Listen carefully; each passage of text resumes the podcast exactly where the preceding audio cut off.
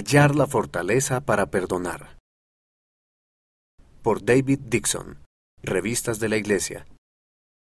¿Parecen algunos mandamientos más difíciles de guardar que otros?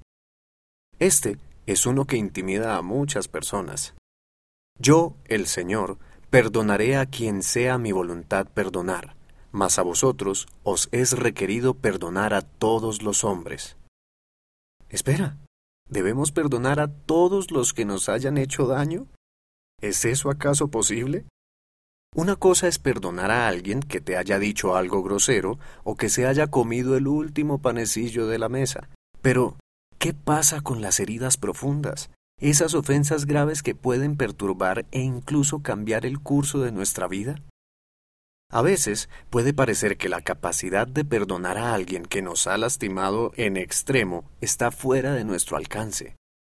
Esta es la buena noticia. Con la ayuda de Jesucristo, nunca nos vemos limitados a lo que podemos hacer por nosotros mismos. La ayuda que ella necesitaba. Una devota cristiana de los Países Bajos llamada Corrie ten Boom descubrió de primera mano el poder de pedirle a Dios que la ayude a perdonar a alguien. Ella y su hermana Betsy habían sido prisioneras en los campos de concentración durante la Segunda Guerra Mundial. Corey y los demás habían soportado abusos horribles por parte de los guardias nazis. Su hermana Betsy incluso había muerto como resultado de esos abusos. Corey sobrevivió. Después de la guerra, ella descubrió el poder sanador de perdonar a otras personas y a menudo compartía su mensaje en ámbitos públicos. Sin embargo, un día sus palabras fueron puestas a prueba de modo extremo. Luego de un discurso público, uno de los guardias más crueles de los campos se acercó a Corey. Le dijo a ella que se había convertido en cristiano después de la guerra y que se había arrepentido de las cosas terribles que había hecho como guardia de una prisión extendió su mano y preguntó ¿Me perdonará usted? A pesar de todo lo que ella había aprendido y compartido acerca de perdonar a los demás, Corey no podía aceptar la mano de ese hombre en particular y perdonarlo, al menos no por sí misma. Más tarde escribió, Aún mientras los pensamientos de ira y venganza crecían dentro de mí, reconocí que era un pecado. Señor Jesús, oré. Perdóname y ayúdame a perdonarlo. Traté de sonreír y me esforcé por levantar la mano. No podía, no sentía nada, ni la más mínima chispa de calidez ni caridad. Una vez más ofrecí una oración en silencio. Jesús, no puedo perdonarlo. Dame tu perdón. Cuando tomé su mano, sucedió algo increíble. Desde mi hombro, por mi brazo y a través de mi mano, una corriente parecía pasar de mí a él, mientras que en mi corazón surgió un amor por ese extraño que casi me abrumó. Así, descubrí que la sanación del mundo no depende de nuestro perdón, ni tampoco de nuestra bondad, sino de los de Él. Cuando Él nos dice que amemos a nuestros enemigos, Él nos da, junto con el mandato, el amor mismo.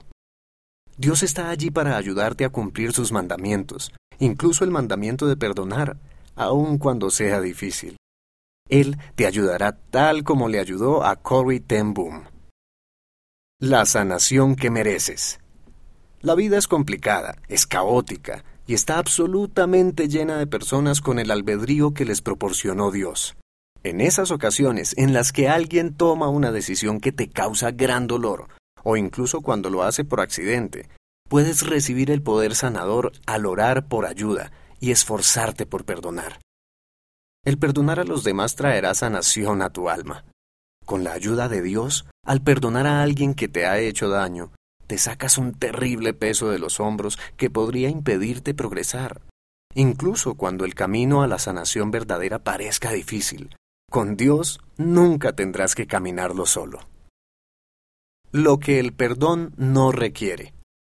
El elder Jeffrey R. Holland, del Quórum de los Doce Apóstoles, habló en una ocasión acerca del mandamiento del Salvador de perdonar.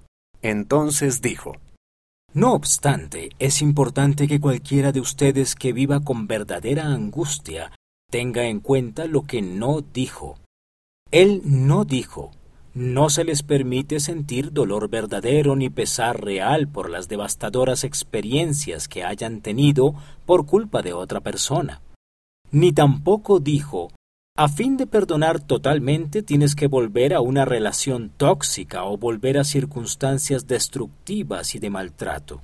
No obstante, a pesar de las ofensas más terribles que nos puedan sobrevenir, Solo podemos elevarnos por encima de nuestro dolor al poner los pies en la senda de la sanación real.